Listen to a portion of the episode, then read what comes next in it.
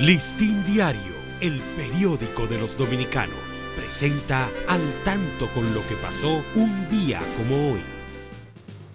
22 de junio de 1596 se crea en Santo Domingo el Seminario Conciliador. 1866 nace en Santo Domingo Eliseo Bosnia Ariza, sacerdote, fundador del periódico El Lector. Listín Diario el periódico de los dominicanos, presentó al tanto con lo que pasó un día como hoy.